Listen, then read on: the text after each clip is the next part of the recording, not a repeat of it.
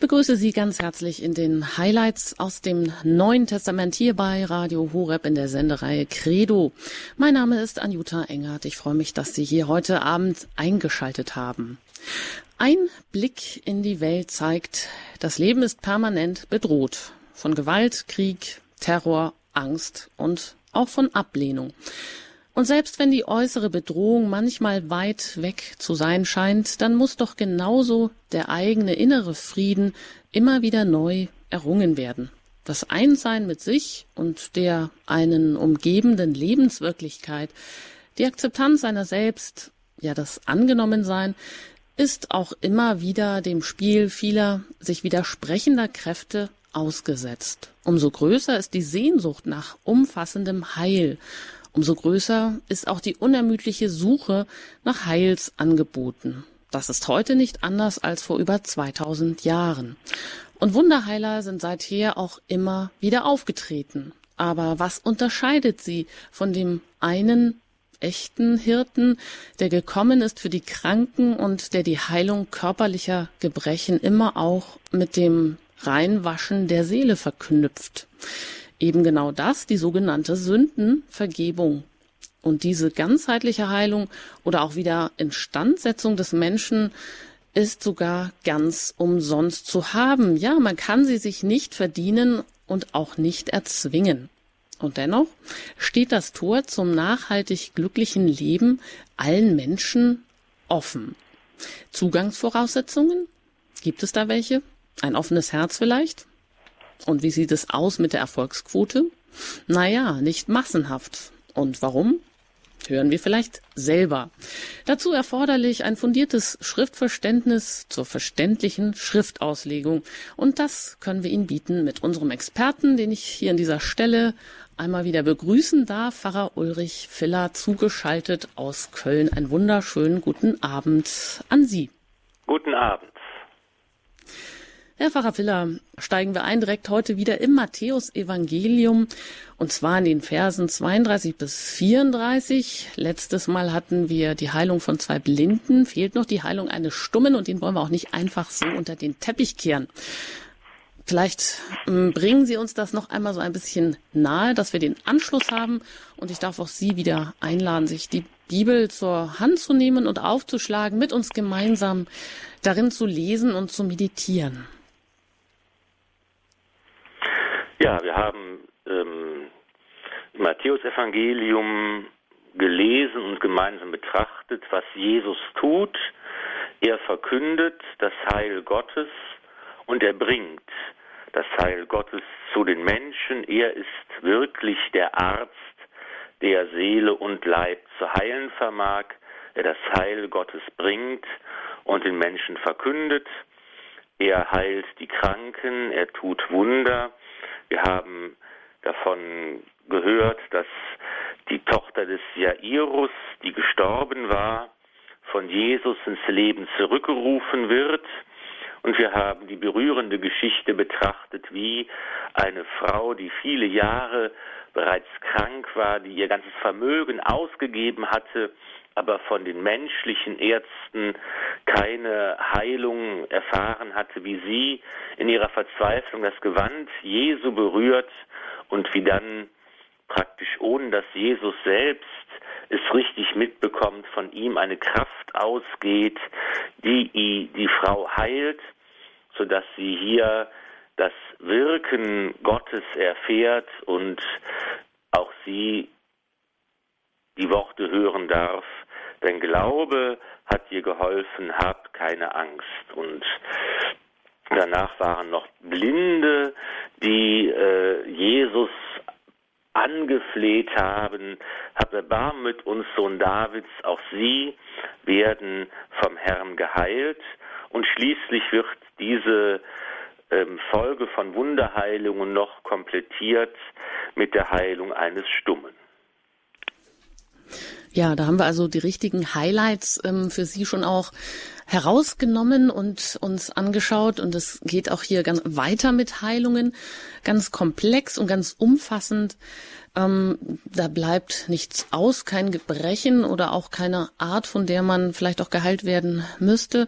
Und wie gesagt, dann hören wir jetzt rein in die Schriftstelle im Matthäus-Evangelium, ähm, in den Kapitel 9, Verse 32 bis 34. Da geht es um die Heilung eines Stummen. Und da heißt es, als sie gegangen waren, brachte man zu Jesus einen Stummen, der von einem Dämon besessen war. Er trieb den Dämon aus, und der Stumme konnte reden. Alle Leute staunten und sagten, so etwas ist in Israel noch nie geschehen. Die Pharisäer aber sagten, mit Hilfe des Anführers der Dämonen treibt er die Dämonen aus. Soweit einmal diese Schriftstelle, die wir jetzt noch genauer anschauen wollen. Es steht also jetzt hier eine Reihe von Wundern, die wir uns angeschaut haben, vor unseren Augen. Und das scheint jetzt erstmal das letzte Wunder zu sein, von dem Matthäus spricht. Ja, entscheidend ist, glaube ich, hier die Reaktion auf das Wunder. Ja, die Menge bewundert äh, die Kraft des Herrn, seine göttliche Macht, mit der er den Dämon austreibt. Davon wird, wie auch an anderer Stelle, recht beiläufig erzählt, das, was für uns heute etwas ganz äh, überaus Erstaunliches wäre, dass ein Mensch von einem Dämon besessen ist. Wir wissen, dass es solche Fälle gibt, aber in unserem Alltag tauchen sie doch recht selten auf. Es war damals offensichtlich nicht weiter erwähnenswert. Die Tatsache an sich wird einfach nur erwähnt. Ein Dämon hat den Menschen besessen und diese Besessenheit hat dazu geführt, dass der Mensch verstummt ist, nicht mehr reden konnte. Jesus treibt in göttlicher Macht den Dämon aus. Gott ist der Gute schlechthin und die Macht des Bösen muss weichen, wenn der Sohn Gottes selbst hier auftritt und den Dämon austreibt. Und das führt zu großen Bewunderung. Die Menschen sagen, das ist noch nie in Israel geschehen. Eine andere Reaktion kommt von den Pharisäern. Sie verdächtigen den Herrn, dass er mit Hilfe des Fürsten der Dämonen die Dämonen austreibt. Das wird erst nochmal später im zwölften Kapitel bei Matthäus wieder aufgegriffen, dass eben hier Jesus verdächtigt wird, mit dem Bösen gemeinsame Sache zu machen. Und äh, wie er dann darauf reagiert und was er sagt, das kommt dann nochmal an späterer Stelle. Hm, aber eine starke Ablehnung ist das ja hier schon so am Ende dieser Wunderheilungen, also die starke Ablehnung von den Pharisäern, die Jesus hier mit dem Satan in Verbindung bringen wohingegen das Volk erstaunt ist, sehr erstaunt. Aber wenn wir den weiteren Verlauf angucken, kann diese, die Stummheit, wird ja hier zurückgeführt auf den Dämon. Aber kann das auch ähm, übertragen werden oder im übertragenen Sinn verstanden werden, auch auf die ja, Einstellung oder die Haltung des Volkes, das blind ist oder das auch ähm, stumm ist in, in Bezug auf ja, das Kommen Christi oder die Annahme des Messias hier eigentlich? Kann man das so sehen oder ist das ein bisschen viel hineininterpretiert? Was auf jeden Fall äh, Fakt ist, dass äh, eben das Wirken des Herrn äh, die Menschen spaltet. Sie können sich dem nicht entziehen, was passiert. Sie sehen ja, dass die Kranken geheilt werden, dass die Lahmen gehen können, dass die Blinden sehen können, dass die Stummen anfangen zu sprechen. Alles das was ja bereits im alten Bund prophezeit worden ist. Wir müssen sehen, dass immer wieder hier auch die Verknüpfung zwischen altem und neuen Testament in den Blick genommen werden muss, dass hier, und das war für die Menschen zur Zeit Jesu noch viel äh, klarer und, und eindringlicher, dass hier die Prophezeiungen des Jesaja und der anderen Propheten praktisch in Erfüllung gehen. Und da muss man darauf reagieren. Und das ist eben so, dass man entweder daran glauben muss, dass hier der Messias da ist, dass Jesus der Sohn Gottes ist, der in göttlicher Macht, in göttlicher Kraft die Zeichen tut, oder man muss eben dann äh, zur, man, wenn man das ablehnt, wenn man nicht glauben will, wenn äh, die Erkenntnis nicht da ist, wenn man Jesus ablehnt, dann muss man eben eine andere Erklärung anführen, dann muss es eben vom Bösen kommen. Und es ist eigentlich ja frappierend, dass in unserer Zeit es eigentlich ganz anders ist. Dass nämlich die Menschen einfach gleichgültig dem Herrn gegenüberstehen und dass einfach diese starke Reaktion äh, heute abgelöst worden ist durch eine müde Gleichgültigkeit, die einfach gar kein Interesse mehr daran hat, wer Jesus ist und was er tut, was er heute auch für mich, für mein Leben tun kann. Das ist eigentlich heute eher so, dass die große Sünde der Gegenwart die Gleichgültigkeit ist, die nicht mehr ähm, äh, solche Reaktionen, eine solche Annahme oder auch eine solche Ablehnung hervorruft wie zur Zeit des Herrn. Hm. Gar keine Reaktion zu zeigen, das ist natürlich eigentlich auch ein starkes Stück, wobei jedoch auf der anderen Seite hm, heute wahrscheinlich nicht minder und nicht weniger als zu anderen Zeiten der Ruf und auch die Sehnsucht eben aber andererseits nach Heilung hm, doch ja auch sehr, sehr groß ist, wie ähm, die unermüdliche Suche oder eben auch das Auftreiben neuer Heilsangebote immer wieder zeigt. Aber die Menschen heute, wie Sie sagen, Sie nennen das die große Sünde der Gegenwart, ist die Gleichgültigkeit, während hier immerhin, kann man dann wohl sagen, die Pharisäer noch etwas dagegen äh, zu halten hatten, noch in den, vielleicht in den Austausch getreten sind. Und die Menschen ähm, das hier bestaunten. Und ähm, der Stumme, der geheilt wird, der auch erst einmal zu Jesus gebracht wird, der kann ja dann auch sofort reden. Also er wird sofort geheilt und das, wie Sie sagen, das sehen auch alle. Dass Jesus dann von den Pharisäern mit den Dämonen in Zusammenhang gebracht wird, darauf scheint er nicht zu reagieren oder das ist einfach nicht mehr dann auch Thema dieser Heilungsepisode. Das wird eben später nochmal bei Matthäus mhm. aufgegriffen und ähm, thematisiert. Interessant ist auch an dieser ganz lakonisch erzählten Heilungsgeschichte, dass jetzt dieser Stumme selbst überhaupt gar keine Rolle spielt. Es wird nur gesagt, er konnte wieder reden, aber ob wir seinen Glauben, der sonst bei den Heilungswundern immer eine Rolle spielt, dein Glaube hat dir geholfen, fürchte dich nicht, das äh, fällt hier ganz unter den Tisch. Da geht es der Fokus ganz darauf, dass Jesus eben derjenige ist, der mit seiner göttlichen Macht auch das Böse überwindet und besiegt. Und vielleicht ja. noch einmal der Gedanke, dass eben auch hier, Sie haben es angesprochen, man bringt den Stummen zu Jesus, dass eben hier auch wieder das Motiv deutlich wird, dass wir miteinander und füreinander vor den Herrn treten sollen, dass eben Glauben nicht nur eine Sache des Einzelnen ist, sondern eine Sache der Gemeinschaft, dass wir als Christen auch dazu berufen sind, uns gegenseitig zum Herrn zu bringen.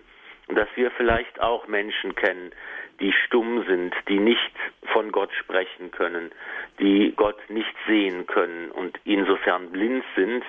Und dass es eigentlich unsere Aufgabe ist, als Christen im Gebet diese Menschen zu Jesus zu bringen, für sie zu beten und dann kann der Herr sie berühren und heilen, er kann das Böse vertreiben, unsere Krankheiten heilen. Das ist vielleicht auch ein Aspekt, den wir heute nicht mehr so im Blick haben.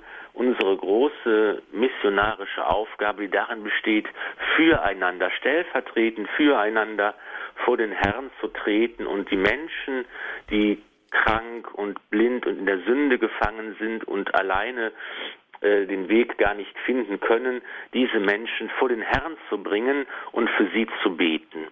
Es ist ja in diesem Jahr das große Jubiläumsjahr 1917 und 2017. Ich spreche von den Erscheinungen der Mutter Gottes in Fatima. Und da ist ja auch diese Botschaft ganz aktuell, dass die Mutter Gottes den Seherkindern gesagt hat, wollt ihr für die Sünder, um die Sünder zu bekehren, Leiden auf euch nehmen und beten. Das ist genau dieser Punkt. Wir können Menschen zum Heil bringen, wir können Sünder bekehren, wir können Menschen in den Himmel schaffen, indem wir bereit sind zu opfern, Buße zu tun und zu beten. Und das ist eigentlich ja wird hier im Evangelium schon angesprochen. Es ist eben diese grundlegende christliche äh, Aufforderung, füreinander bei Gott einzutreten. Sie haben eingeschaltet bei Radio Horeb in den Highlights aus dem Neuen Testament. Mein Name ist Anjuta Engert. Ich begleite Sie durch die Sendung. Mit Pfarrer Ulrich Filler bin ich im Gespräch über die einzelnen Bibelstellen, die wir ausgesucht haben für Sie. Weiter geht es im Evangelium nach Matthäus Kapitel 9. Jetzt der Spruch von der Ernte, Vers 35 bis 38. Und da heißt es, Jesus zog durch alle Städte und Dörfer, lehrte in ihren Synagogen, verkündete das Evangelium vom Reich und heilte alle Krankheiten und Leiden. Als er die vielen Menschen sah, hatte er Mitleid mit ihnen, denn sie waren müde und erschöpft, wie Schafe, die keinen Hirten haben. Da sagte er zu seinen Jüngern, die Ernte ist groß, aber es gibt nur wenig Arbeiter. Bittet also den Herrn der Ernte, Arbeiter für seine Ernte auszusenden. Soweit die Stelle hier. Ja, es geht darum, um das Mitleid, was Jesus hat. Er zieht weiter, er dient dem Volk, er dient wie ein Hirte den Schafen, die da umherirren. Also damit sind wahrscheinlich die Menschen gemeint, die so hilfsbedürftig sind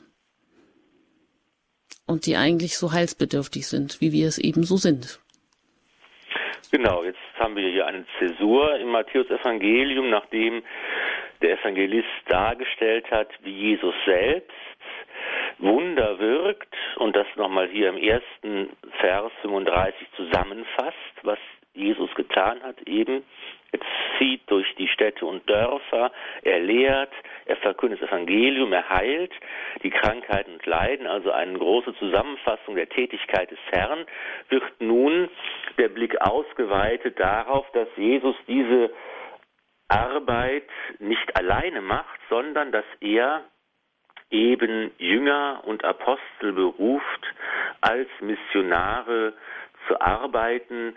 Hier beginnt eigentlich die Formung der Kirche als äh, der Gruppe, die Jesus ähm, beruft und aufbaut, mit Vollmachten und Aufgaben betraut. Und aus dieser Gruppe wird dann die Kirche hervorgehen, die dann am Pfingsttag ähm, das Licht der Öffentlichkeit erblickt. Und hier sind schon die ersten Anfänge davon zu sehen. Die Ernte ist groß, aber es gibt nur wenig Arbeiter. Das Bild von der Ernte kennen wir aus dem Alten Testament bereits. Es ist in der Regel ein Bild für das Gericht, das am Ende der Zeit stehen wird. Die Ernte wird eingefahren, das heißt, Gott wird kommen, um die Menschen zu richten und zu retten. Es ist aber auch ein Bild für die Zeit des Heils und der Freude. Die Ernte ist jetzt da. Es ist hier eben die Zeit, in der das Reich Gottes anbricht und in der Mitarbeiter gesucht werden, Arbeiter für den Weinberg des Herrn, die die Ernte einbringen sollen, die also das Werk der Verkündigung, das, was Jesus getan hat, das Evangelium zu verkünden, zu predigen, Krankheiten und Leiden zu heilen, die Menschen zu Gott zu führen und die frohe Botschaft zu verkünden, das ist eben die Ernte. Und dafür brauchen wir Arbeiter. Und auch hier gilt wieder, wir sollen füreinander im Gebet vor Gott treten, wir sollen ihn bitten, dass er Menschen beruft, die für seinen für diesen Dienst sich zur Verfügung stellen und die bereit sind, sich senden zu lassen. Eine Aufgabe, die heute in unseren Breitengraden jedenfalls sehr aktuell ist. Wir kennen alle die große Not des Priestermangels, Ordensberufungen. All das ist in, unseren, in unserem Land, ähm, gibt es einen Mangel und da müssen wir eben im Gebet vor Gott treten, um solche Berufungen auch zu erbeten. Das heißt, hier wird die eine große Aufgabe der Christen angesprochen, eben die Mission.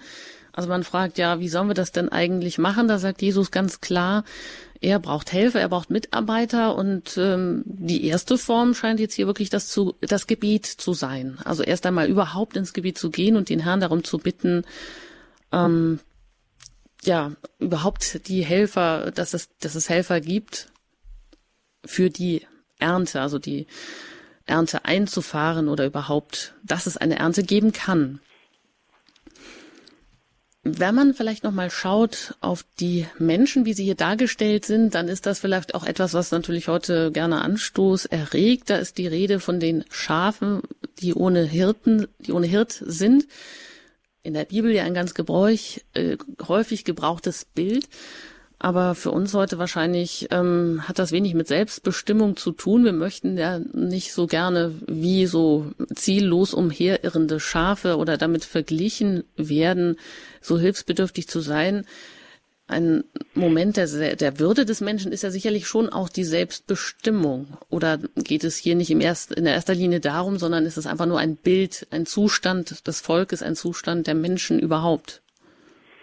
Ja, jedenfalls ist der Zustand der Menschen abgemattet, müde, erschöpft, dann niederliegend, wie man es übersetzen kann. Und da finden sich doch bestimmt viele Zeitgenossen wieder in diesem Bild. Wenn wir in einer Gesellschaft leben, die von Burnout äh, geprägt ist, wo immer mehr Menschen sagen, ich kann so nicht weitermachen, bin gefangen im Hamsterrad des Alltags und der Beschäftigungen. Und das ist, denke ich, schon auch ganz aktuell dass eben äh, hier ein, ein Bild gebraucht wird, das auch dem modernen Zeitgenossen ganz vertraut ist und dass eben auch hier man sich fühlt wie ein Schaf, das keinen Hirten hat, auch das ein häufig gebrauchtes Bild des Alten Testamentes, das eigentlich nicht so sehr darauf abzielt, ob der Mensch jetzt hier in seiner Würde richtig dargestellt ist, sondern dass darauf abzielt, dass es einen Hirten gibt, dass Gott einen Hirten aussucht, dass Gott einen guten Hirten schicken wird, der sich um seine Schafe kümmert.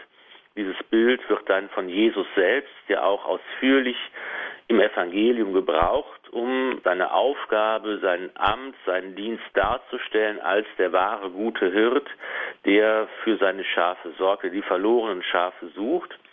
Und ich denke, dass sich eigentlich hier es nicht darum geht, dass wir uns als dumme Schafe ähm, abqualifiziert fühlen sollen, die äh, einfach sich selbst äh, nicht bestimmen können, sondern es geht eben darum, dass wir auch als Menschen mit unserer Würde, mit unserer Freiheit, mit unserer Selbstbestimmungsfähigkeit, dass wir eben doch da unsere Freiheit und diese Gaben bekommen haben, um uns zu entscheiden, um Ja zu sagen zum Angebot Gottes, um Ja zu sagen zu dem guten Hirten, der uns auf den Weg führt, der uns das Heil bringt. Hm.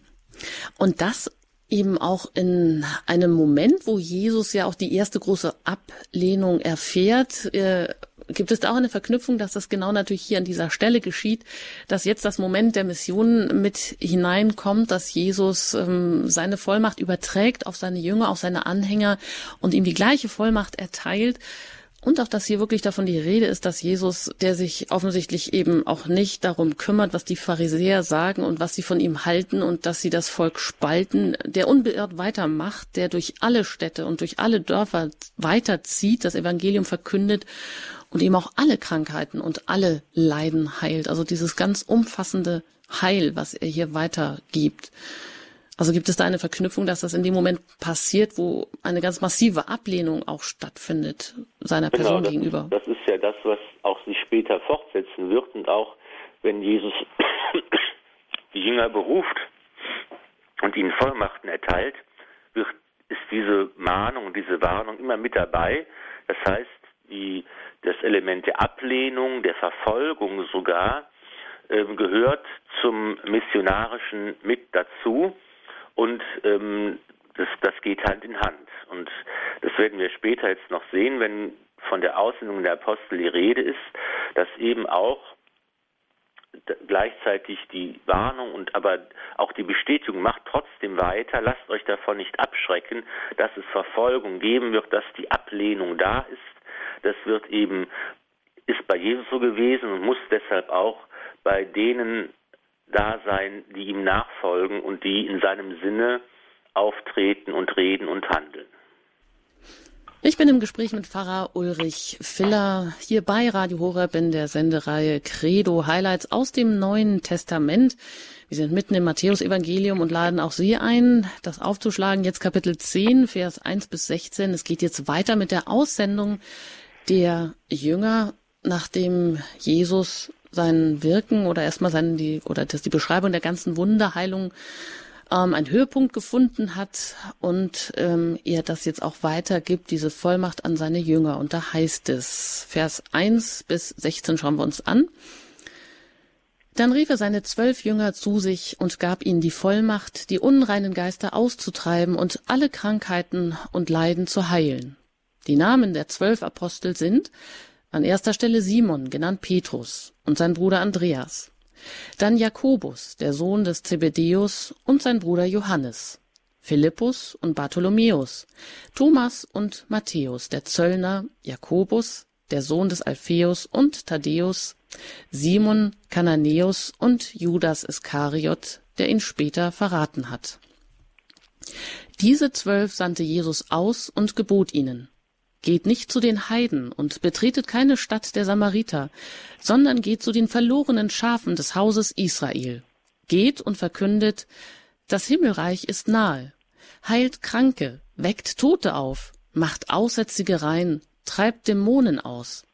Umsonst habt ihr empfangen, umsonst sollt ihr geben. Steckt nicht Gold, Silber und Kupfermünzen in euren Gürtel. Nehmt keine Vorratstasche mit auf den Weg, kein zweites Hemd, keine Schuhe, keinen Wanderstab, denn wer arbeitet, hat ein Recht auf seinen Unterhalt. Wenn ihr in eine Stadt oder in ein Dorf kommt, dann erkundigt euch, wer es wert ist, euch aufzunehmen. Bei ihm bleibt, bis ihr den Ort wieder verlasst. Wenn ihr in ein Haus kommt, dann wünscht ihm Frieden. Wenn das Haus es wert ist, soll der Friede, den ihr ihm wünscht, bei ihm einkehren. Ist das Haus es aber nicht wert, dann soll der Friede zu euch zurückkehren. Wenn man euch aber in einem Haus oder in einer Stadt nicht aufnimmt und eure Worte nicht hören will, dann geht weg und schüttelt den Staub von euren Füßen. Amen. Das sage ich euch. Dem Gebiet von Sodom und Gomorra wird es am Tag des Gerichts nicht so schlimm ergehen wie dieser Stadt. Seht, ich sende euch wie Schafe mitten unter die Wölfe. Seid daher klug wie die Schlangen und arglos wie die Tauben. Soweit die Worte der Schrift, Matthäus 1 bis 10, die Aussendung der Jünger. Ja, da scheint ja schon eine ganz fulminante Rede, eine ganz große Predigt ähm, hier zu sein, die Jesus an seine Jünger richtet. Das sind also jetzt die zwölf Jünger, die zwölf Apostel, wie sie schon genannt werden obwohl eigentlich die Bezeichnung des Apostels wahrscheinlich eine nachösterliche Bezeichnung ist. Ähm, mit Matthäus verwendet sie hier schon und die Namen sind natürlich auch wichtig, wer hier zu dem engsten Jüngerkreis gehört und eben diese Vollmachten übertragen bekommt. Das, was Jesus jetzt selbst getan hat, das sollen nun die Apostel tun. Und das ist eben äh, die, Wirk die Wirksamkeit des Herrn wird jetzt sozusagen erweitert durch die Apostel. Wir sehen bereits hier das Bild des heiligen Paulus, der sagt, die Kirche ist der mystische Leib Christi, Jesus das Haupt und die Christen sind die Glieder dieses geheimnisvollen Leibes der Kirche.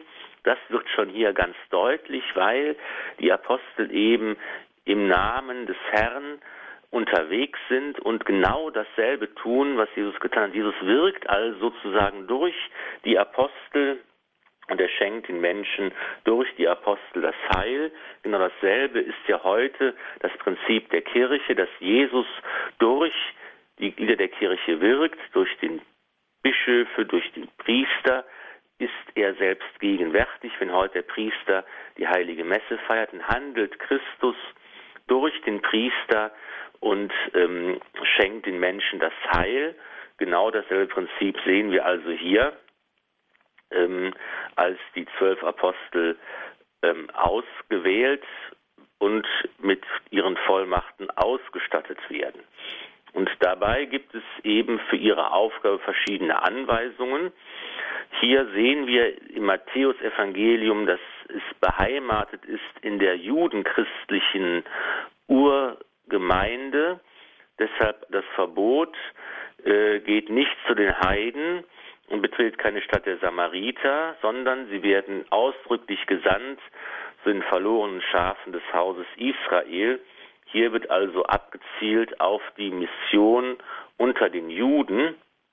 Wir wissen ja, dass das nicht die ganze Botschaft des Herrn ist, der ja von Anfang an klar gemacht hat, dass eben auch die Heiden zum Heil berufen sind.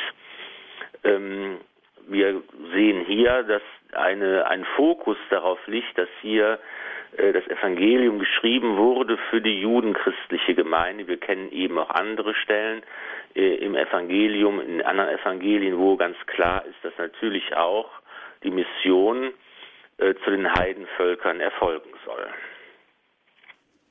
Hm. Also im Fokus stehen die Juden, zu denen sie gehen sollen, und die Anweisung ist da ja auch ganz klar, die er gibt. Ähm, dort, wo sie nicht angenommen werden und wo ihre Botschaft oder die Botschaft des Herrn, das Evangelium nicht angenommen wird, da sollen sie auch den Staub von den Füßen abklopfen und ähm, den Frieden auf sich zurückkehren lassen, wenn er denn nicht angenommen werden soll. Das ist ja auch eine ganz, ganz starke Aussage. Also da ist es dann sozusagen vergebliche Liebesmüh, dazu insistieren oder ja, kommt da so dieser Eigensinn auch dann mit zum Ausdruck, ihren eigenen König nicht zu erkennen? Ja, und die dann Menschen, die eben ihre Freiheit, die sie haben, missbrauchen, um Nein zu sagen zum Heilsangebot Gottes. Und hier wird deutlich, dass alle zum Heil berufen sind, aber dass Gott uns das Heil nicht aufzwängt und nicht überstülpt, sondern dass er eben unsere freie Entscheidung möchte. Wir müssen mitarbeiten, wir müssen Ja sagen, wir sind aufgerufen, äh, die Botschaft zu hören und uns zu ihr zu bekennen. Und es gibt eben auch die Möglichkeit, sich dieser Botschaft zu verweigern. Und das wird eben hier ausgedrückt in diesem starken Symbol, dass man den Staub äh, von den ähm, Schuhen abklopft, ein Zeichen dafür, dass die Gemeinschaft ähm, abgebrochen wird, dass sie nicht weiter und länger existiert, aber eben auch die Chance, die darin steckt, dass eben der Frieden Gottes äh, von den Boten gebracht wird. Heute noch, wenn ich äh, die Alten und Kranken besuche und ihnen die Heilige Kommunion bringe, dann sage ich als erstes Friede diesem Haus und allen, die darin wohnen. Das ist also etwas, was heute auch noch ähm, ganz aktuell ist, dass wir den Frieden Gottes zu den Menschen bringen.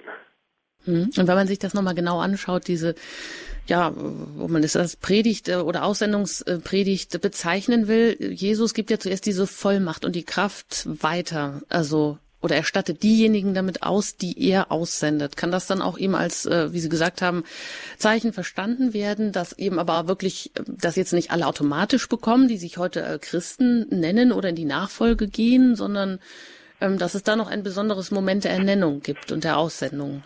Genau, das also, kann man ja ähm, im Evangelium finden, dass eben hier der Jüngerkreis äh, unterschieden wird. Es gibt eben viele Jünger, die Jesus nachfolgen, Frauen, die ihn begleiten auf seinem, auf seinem Weg, die ihn unterstützen, die sich um ihn kümmern und für ihn sorgen.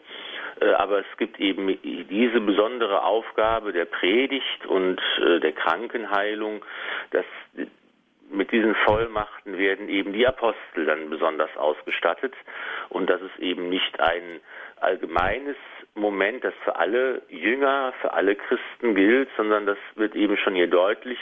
In der Jüngerschaft gibt es verschiedene Aufgaben, verschiedene Wirkungsbereiche und äh, die Apostel bekommen eben hier diese Aufgabe, das Werk des Herrn äh, fortzusetzen und die Schafe mit unter die Wölfe zu gehen. Sie bekommen eben ganz klare Handlungsanweisungen. Sie dürfen kein Geld verdienen, sie sollen gar kein Geld mitnehmen. Äh, sie sollen eben unterhalten werden von den Menschen, bei denen sie, bei denen sie predigen und, und ihren Dienst verrichten. Es ist hier schon kann man sich gut vorstellen, wie der heilige Franziskus etwa sich von diesen Worten hat entflammen lassen und eben diese Radikalität der Christusnachfolge äh, zu leben und umzusetzen. Das ist sicher auch eben kein Modell, was für jeden Menschen äh, ein gültiges Modell ist, ohne Geld, ohne Vorratstasche, ohne zweites Hemd, ohne Schuhe, ohne Wanderstab, also eigentlich auch diese grundlegende Ausrüstung, die man für den Weg braucht, zurückzulassen. Hier schimmert schon diese Radikalität der Christusnachfolge durch, die Menschen eben auch zu allen Zeiten inspiriert hat, wirklich äh, sich ganz und gar ohne Sicherheit äh, hinzugeben und ähm, diese Aufgabe zu erfüllen. Mhm. Und das kommt einem ja hier so vor, vielleicht wie so eine zweite Bergpredigt von, von der, ja, von der Intensität der Rede, die Jesus hier an seine Jünger ähm, oder zu denen, äh, wie er zu ihnen spricht. Ähm, und aber vielleicht ist ja auch erstaunlich, dass er das so ganz genau in den Blick nimmt, was sie mitnehmen sollen und was nicht. Also wenn man das vergleicht mit der Bergpredigt, wo es ja dann um allgemeine so um Haltungen geht, die jetzt aber nicht genauer ausgeformt werden, ist es hier genau das Gegenteil. Es wird ihnen ganz klipp und klar gesagt, das sollt ihr tun, das sollt ihr nicht tun, das sollt ihr mitnehmen, das sollt ihr nicht mitnehmen. Also ihr sollt Kranke heilen, ihr sollt Tote auferwecken.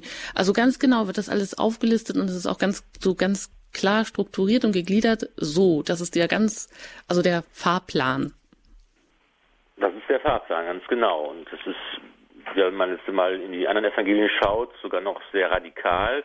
Bei Markus äh, etwa wird der Wanderstab äh, zugebilligt für den Weg. Das ist hier bei Matthäus nochmal verschärft.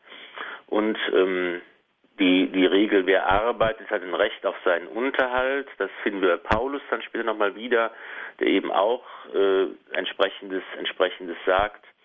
Und ähm, Interessant ist auch, dass eben man sich erkundigen soll, wer ist eigentlich würdig überhaupt, ähm, die Botschafter des Herrn aufzunehmen und wer ist eben würdig, dass der Friede, ähm, der Friede Gottes in das eigene Haus mit einkehrt. Aber eine Berufung in dem Sinne ist es ja nicht, weil die sind ja schon alle da oder bei Matthäus, da hatten wir, glaube ich, uns angeschaut, wie ihm lediglich die vier Personen in seine Nachfolge berufen werden. Aber hier ist es ja eigentlich so, als sie sind schon alle da. Sie werden nicht in dem Sinne jetzt berufen. Oder wie soll man das verstehen? Oder sind sie sowieso als Jünger zum Gehorsam verpflichtet und das ist irgendwie so eine gewisse Selbstverständlichkeit, die sich jetzt daraus ergibt, dass sie sowieso schon bei ihm sind. Ja, hier an dieser Stelle wird vorausgesetzt, dass dieser Apostelkreis bereits installiert worden ist von Jesus und ähm, an anderer Stelle wird eben erzählt, wie Jesus die Apostel auch einzeln beruft, sie in seine Nachfolge ruft, sie aus ihrem beruflichen, familiären Umfeld herausholt und sie bittet, ihm zu folgen, auch ganz physisch ihm zu folgen. Und ähm, nun wird diese Berufung noch einmal konkretisiert indem ihnen die Vollmacht übertragen wird, im Namen im Auftrag des Herrn zu handeln, seine Wirken fortzusetzen und sie werden praktisch dann ausgesandt, um die Städte und Dörfer zu besuchen und das Evangelium zu verkünden. Hm. Vielleicht noch mal kurz auf diesen Punkt äh, wollte ich noch, noch mal zu sprechen kommen, dass ähm, Jesus ganz genau die Handlungsanweisungen gibt. Will er damit nicht auch verdeutlichen, dass eben die in seinem Auftrag handeln, nicht irgendetwas tun oder dann eigenmächtig handeln, sondern dass er ja die Vollmacht erteilt und sie dann praktisch durch ihn handeln. Also er handelt durch sie, sagen wir besser so herum. Genau. Das ist also er steht dahinter. Also es ist sein, seine Macht, die er weitergibt. Genau, das ist dieses Prinzip, dass Jesus eben so handelt Gott. Er will die Mitwirkung des Menschen in ganz unterschiedlicher Form. Und es wird ganz besonders deutlich im Apostelamt, wo eben Jesus sagt, ihr sollt das tun, was ich getan habe, ihr bekommt die Vollmacht, das zu tun, was ich getan habe, ihr sollt wie ich das Evangelium verkündigen, die Kranken heilen, die Dämonen austreiben, äh, das Reich Gottes predigen, das jetzt schon angebrochen hat und Das ist eben das Prinzip, was sich bis heute eben in der Kirche fortsetzt, dass Gott mit und durch den Menschen handelt und auf diese Weise wir ganz konkret Gott begegnen können in der Gestalt seiner Kirche. Mhm, und vielleicht noch um einem Missverständnis vorzubeugen. Sie haben ja gesagt, also hier ähm, in dieser Aussendungsrede geht es genau darum, nicht zu den Heiden, nicht zu den Samaritern zu gehen, sondern zu den Juden. Ähm, jetzt gibt es Stimmen, die dann sagen, na ja, also Christus ist also oder hat sie Jünger eben nur zu den Juden ausgesandt. Mm, und deshalb würden ja die Wunderwirkungen nicht zu unserer Zeit gehören und sich auch nicht auf unsere Zeit beziehen, sondern eigentlich nur auf das zukünftige Zeitalter, in dem Jesus wiederkommt, zu seinem Volk, in sein Königreich, das er in sein Königreich hineinführen will. Eine etwas merkwürdige Auslegung.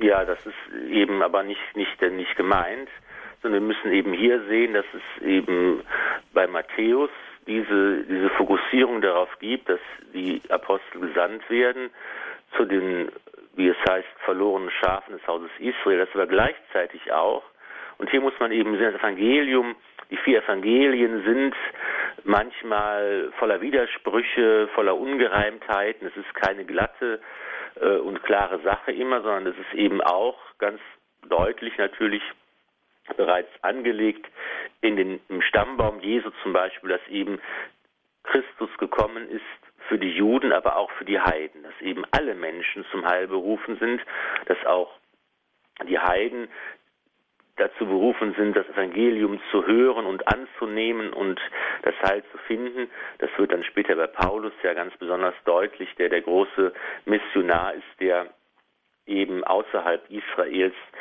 dieses dieses Werk, er als Apostel tut. Und da äh, muss man eben sagen, dass es schon hier bei Matthäus eine gewisse Verengung, die an anderer Stelle äh, aber nicht da ist.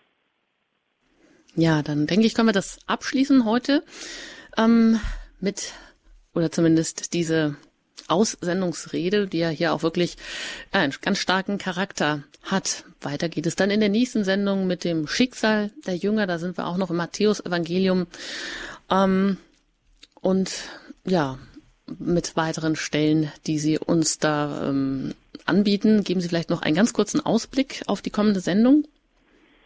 Genau, es wird äh, in, in, diesem Sinne weitergehen. Wir hören noch mehr darüber, was äh, die Jünger erwartet. Da wird eben, wir hatten das schon angesprochen, die Verbindung zwischen Mission und Verfolgung äh, deutlich herausgestellt. Jesus kündigt an, dass äh, derjenige, der in seinem Auftrag handelt und missionarisch wirkt, auch manchen Repressionen ausgesetzt sein wird. Aber er gibt eben auch den Trost und die Hoffnung, dass er selbst und der Heilige Geist seine Missionare begleiten. Und das ist eigentlich auch die Hoffnung für die Kirchen unserer Zeit, in der sich dieses Wort des Herrn auf ganz bittere Weise erfüllt. Niemals gab es so viele Christenverfolgungen wie heute weltweit und niemals sind wir aufgerufen, füreinander einzutreten im Gebet, damit die Kirche in der Verfolgung auch das Zeugnis des Glaubens kraftvoll geben kann. Vielen Dank, Herr Pfarrer Ulrich Filler, dass Sie hier heute in der Sendung zu Gast waren in den Highlights aus dem Neuen Testament. Weiter geht's dann in einer kommenden Sendung und ich darf mich an dieser Stelle schon verabschieden, bevor Sie gleich noch uns den Segen erteilen, darf Sie auch darauf hinweisen, dass äh, diese Sendung, dass Sie die einzelnen ähm, die einzelnen Folgen nachhören können bei uns unter www.hore.org im Podcast-Angebot. Da sind alle Sendungen für Sie ähm, bereitgestellt, auch die Senderei Highlights aus dem Alten Testament. Und Sie können aber das Ganze auch in schriftlicher Form bestellen. Im FI Medienverlag sind acht Bände erschienen. Die bekommen Sie für einen ganz geringen Preis, fünf Euro und acht Bände zusammen sogar nur für 35 Euro. Also Sie haben alle Möglichkeiten, äh, sich noch einmal diese Sendereihe anzuhören an oder auch durchzulesen. Bleiben Sie dran. Bei Radio Horeb geht es dann weiter gleich mit dem Nachtgebet der Kirche und ich darf mich an dieser Stelle von Ihnen verabschieden und fürs Zuhören danken und Ihnen noch einen gesegneten Abend wünschen. Ihre Anjuta Engert. Der Herr sei mit euch. Und mit deinem Geiste. Es segne euch der allmächtige und gütige Gott, der Vater und der Sohn und der Heilige Geist. Amen. Gelobt sei Jesus Christus in, in Ewigkeit. Ewigkeit. Amen. Amen.